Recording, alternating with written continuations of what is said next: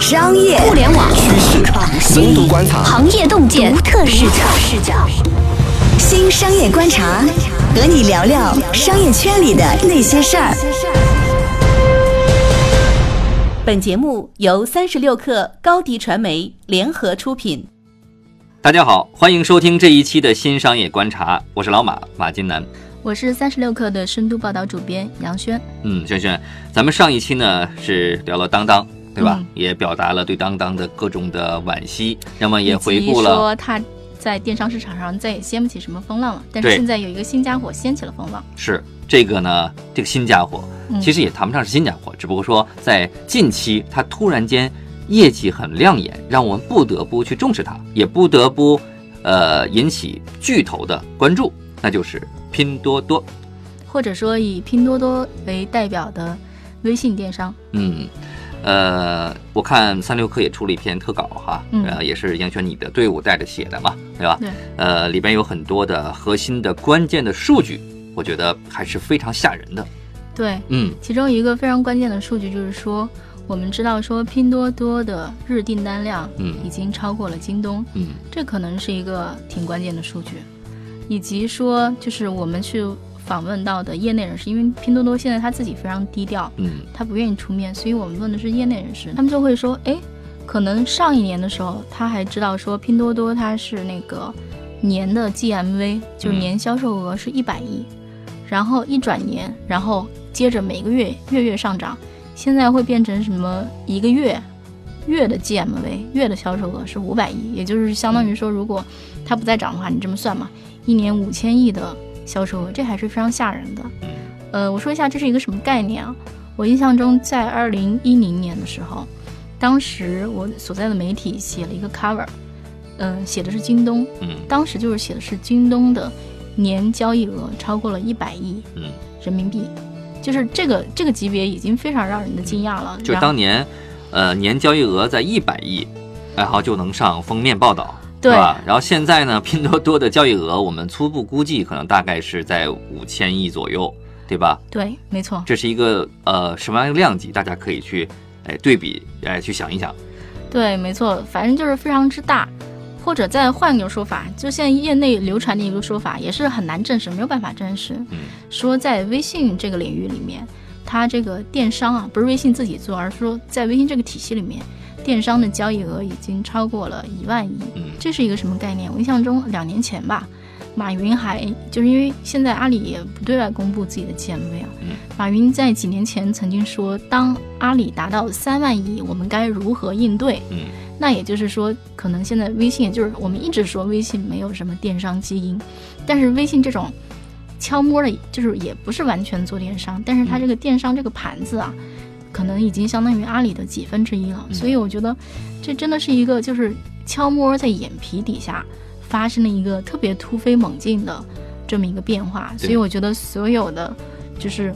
可能想要挣点钱的同学们，其实都可以考虑一下这个变化。你这个话说的很隐晦哈，我们不想去往下去引申是吧？就变成荐股专家了啊。那其实呃有一句话刚才我是很认同的啊，就是其实微信做电商它本身呢，我觉得它也没什么优势，自己做电商没什么优势。第二个呢，其实它没有必要，对吧？对没有必要。如果说有必要的话，它也不会当年把啊、这个拍拍和这个呃易迅给给京东是吧？自己也没法做。对啊，其实你你把这事情想一想，其实想得很明白，就是如果说对比阿里的话，最赚钱的或者最有价值的两块业务，它是广告，就是电商广告哈，嗯和什么和它的呃交易，就金融部分，就是说嗯支付宝、对吧？核心业务，可能还有一个苦活累活是物流。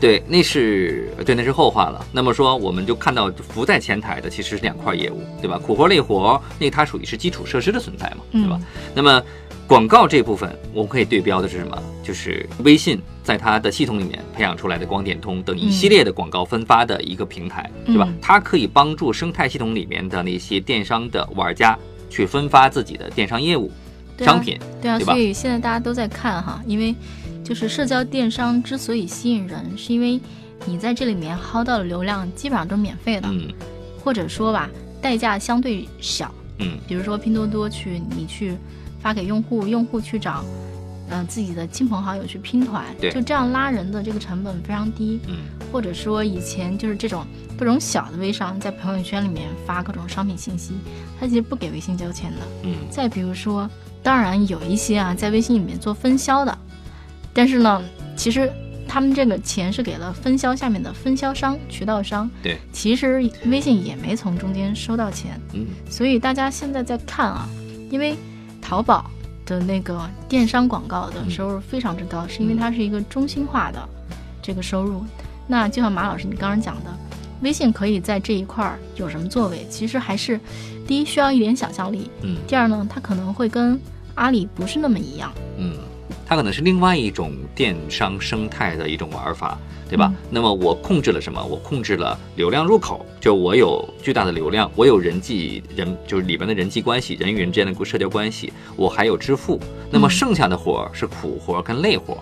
苦活儿累活儿，第一个我不擅长做，是吧？我腾讯不擅长。第二个呢，我不屑于去做，是吧？如果我做游戏，那利润高高的，是吧？苦活累活你们去干，然后还有一个京东帮我去做物流。那么如果这么算下来的话，那相当于整个电商的几个要素其实都具备了，是吧？曝光量、流量、交易、支付，然后地面的物流系统全都配备了。所以说，你不能把呃腾讯系或者不能把微信当成是一个电商的系统来和阿里去做直接比较，但是可以把在呃微信呃活跃的这些电商的玩家整体打包算作一个微信的电商生态来和阿里去做比较。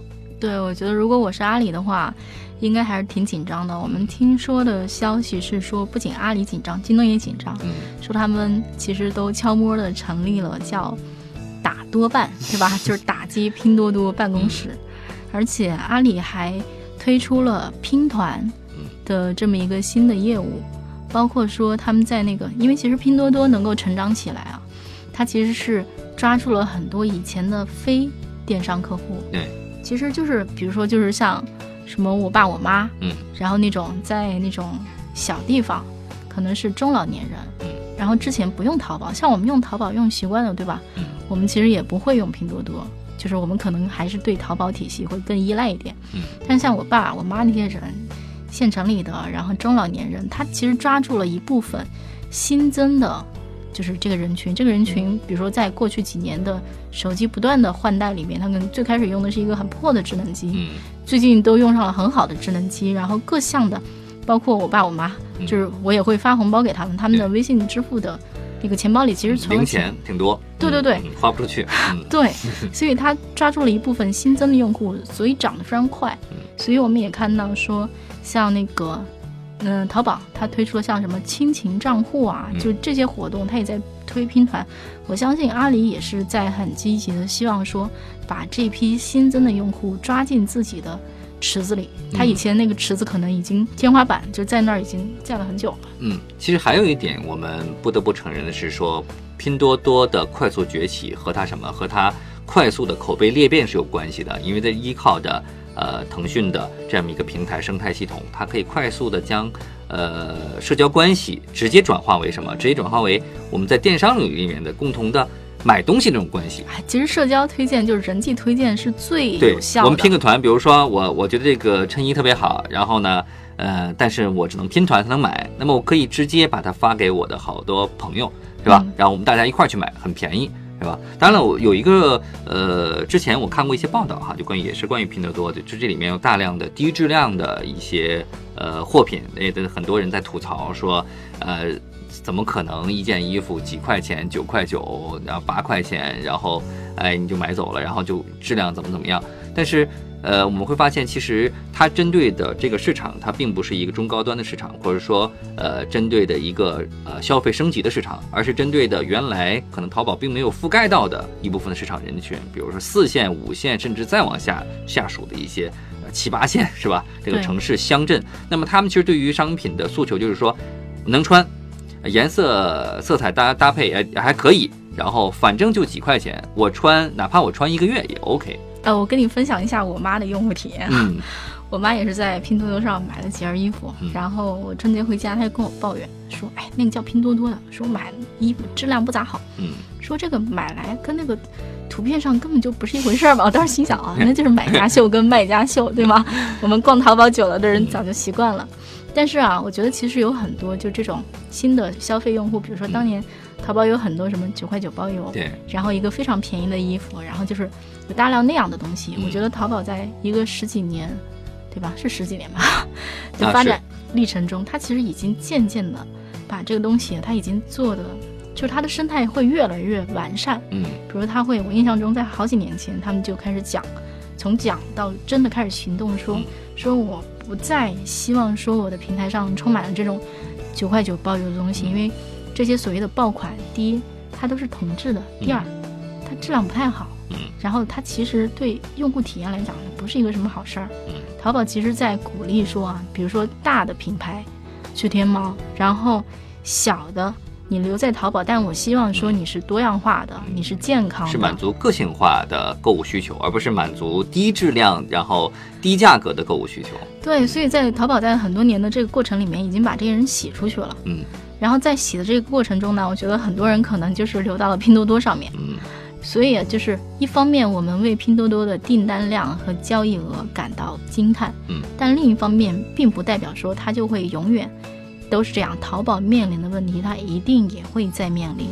然后你说像我妈那样的用户，她真的就是，实话讲，虽然是现成用户，但我觉得现在就是中国很多现成的人其实也挺有钱的，嗯，他们也没什么购房压力，大家不会真的说我就是要买一个很便宜的，嗯，然后很低质量的东西，然后所谓的说那种，就是你逐渐你去拉伸自己的。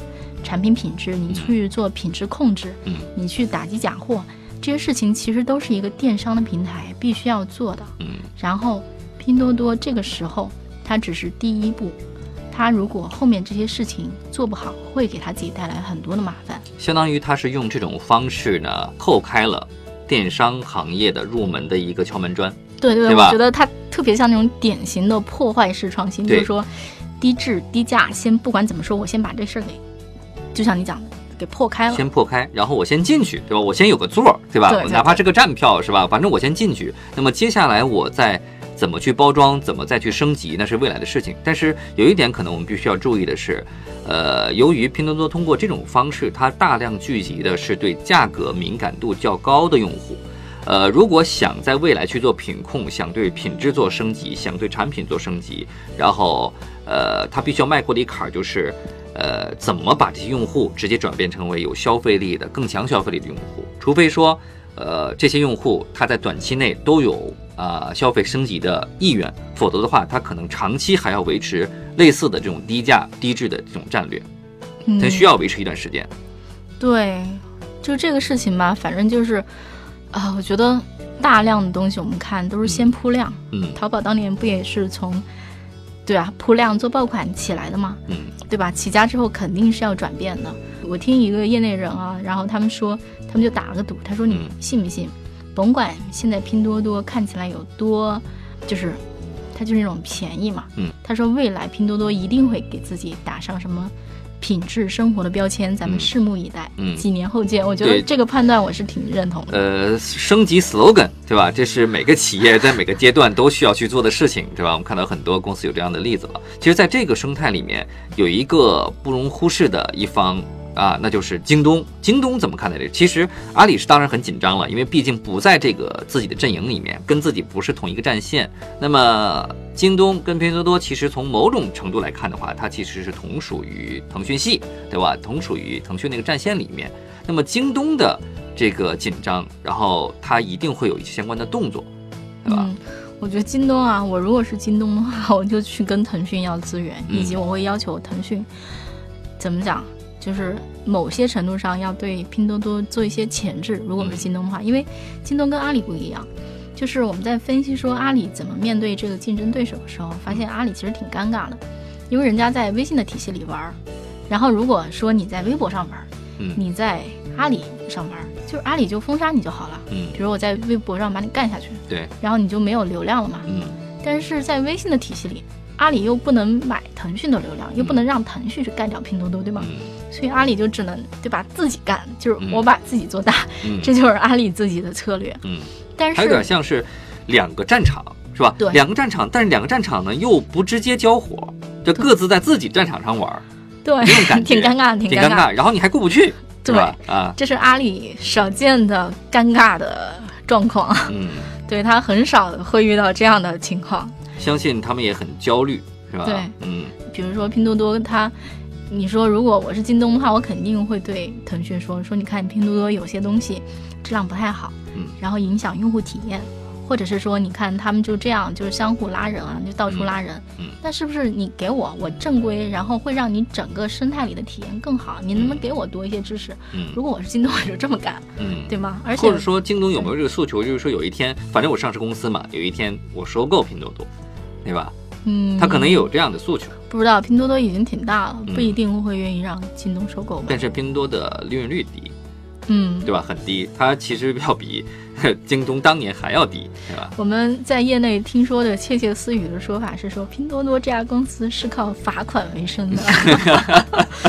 这这我解释一下是怎么回事儿，其实就是说，因为拼多多是这样，你来上我的这个拼团，嗯然后其实我是第一，就是它之所以能火爆，它是要求你低价。嗯比如说同样是淘宝爆款，你在淘宝卖九块九，你在我这儿要卖四块九，嗯然后呢低价，而且你要保量，就是说我卖出去这么多，你给我保一个保底量。嗯你如果货供不上，嗯，我是要罚你钱。罚款的，嗯对，然后就有一些商家说，哎，说最开始没想到拼多多能卖那么多货，嗯然后我也没进那么多货，嗯然后等我那个想再去补货的时候，发现货已经卖断了。嗯，说那个好多那种批发市场，就是你第二次去拿货，发现货早就被其他的拼多多卖家拿走了，对，所以就是说。嗯，比如说你少卖一件儿，然后要罚几块钱，嗯说这算下来也挺大一笔罚款，反正这是这么一个开玩笑的说法吧。而且我了解过那个尾货的市场哈，嗯其实，在你比方说，呃，广州是白马吧，是吧？嗯我印象里，就那边聚集着一堆的这个商家做什么生意呢？呃，那些尾货的仓储那个实在盛不下那些货哈，或者说已经过时了 N 年前的款，都是论斤卖的，他不是说按件儿哈，论斤卖的，因为。要不这些货也是扔掉，因为是仓库放不下，但是仓储成本很高，其实最后算下来，OK，论斤卖。那么由于拼多多的崛起呢，反正现在的市场呢，反而说这种论斤卖的这个生意没有了啊，全都是按件儿了，对吧？然后哪怕再便宜都是按件儿卖，所以说它一定程度上也改变了批发市场的一些利益的格局。对对对，我觉得可能有一点点像低端版的唯品会。唯品会当年不就做尾货生意吗？嗯嗯因为的确是大家都算过账，说拼多多上卖那些东西，就那个价格，你按正常的生产价，可能是都是拿不下来的。对所以尾货市场吧，但是我觉得尾货市场它不可能永远就只做尾货市场的，嗯，这可能跟唯品会那个升级的套路可能是一样的。对你像应对呃拼多多这个崛起，其实阿里也做了一些呃紧急的措施，比如说我们看到那个亲情账号是吧？对，亲情账号其实是在鼓励呃年轻人给家里的老人是吧去买东西，或让他们共同去使用，相当于是还是想在一定程度上去扩大自己的用户范围。就是把以前自己薅不到的那部分用户嗯，变个法儿，让他们在自己这个平台上花钱，就让我给我妈买东西呗，就这么简单。对，而且呢，这些用户也恰恰是呃拼多多的主力用户。嗯，是吧？对，因为我我有有一个家庭群哈，就是一个大家族的群，然后里面都是主要活跃人群就是那些老年人，就是像我爸妈这样老年人，整天发早上好啊什么各种各样的表情包，呃，他们就经常在里面发拼多多这样拼团的呃这种链接呃小程序等等，经常发这些东西。那么我也能看出来他们对这种产品的这种产品形态还有电商形态非常感兴趣，因为呃我已经告诉我父母了，我说你不要买，因为那个你买完之后呢你也用不到，对吧？那个你想啊那么便宜，它不可能质量好的。占便宜这个事儿，但是仍然阻止不了他们去剁手，是吧？呃，所以说这个人，这就是人性的一个一个弱点。呃真的真的，我爸妈在家里看着那个电视购物卖很贵呢，都会剁手，看见这种就更忍不住了。嗯，而且是你想，你跑电商口这么多年，你已经积攒了这么多的经验，对吧？你把你经验输出给自己的父母，他们仍然是不听的，说明什么？说明就人性在里面起作用，也是恰恰是像拼多多这样的平台，利用了一些人性的弱点啊，主动去迎合这些用户，然后突然间把拼多多的。这个 GMV 整个交易额做到了让我们都难以相信的一个数字，也做到了让京东、让阿里这样的两巨头都无法忽视的这么一种地步。对，我觉得阿里可能现在有一点后悔吧，嗯因为其实其实拼团嘛，这东西阿里很多年前就在玩了，聚划算嘛，是。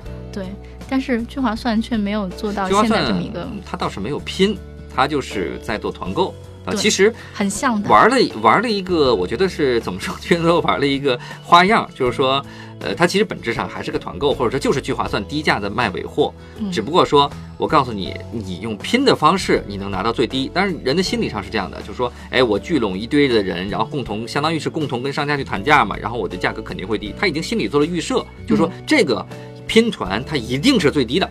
嗯，对对吧？没错，嗯，好，今天呢，我跟轩轩共同聊了聊在电商领域里面做破坏式创新的这个拼多多，它的交易额、它的增长势头，是吧？它的野心可能就已经曝光在巨头的面前了，它已经呃不能被忽视了，是吧？嗯嗯，而且我觉得拼多多给我们的启发更多的是说，怎么去用社交流量，然后给自己导流，怎么用社交流量就是这种非常便宜的手段，然后去谋划你的那一盘生意。嗯，我们也坐等阿里跟京东去怎么看待这个崛起的拼多多。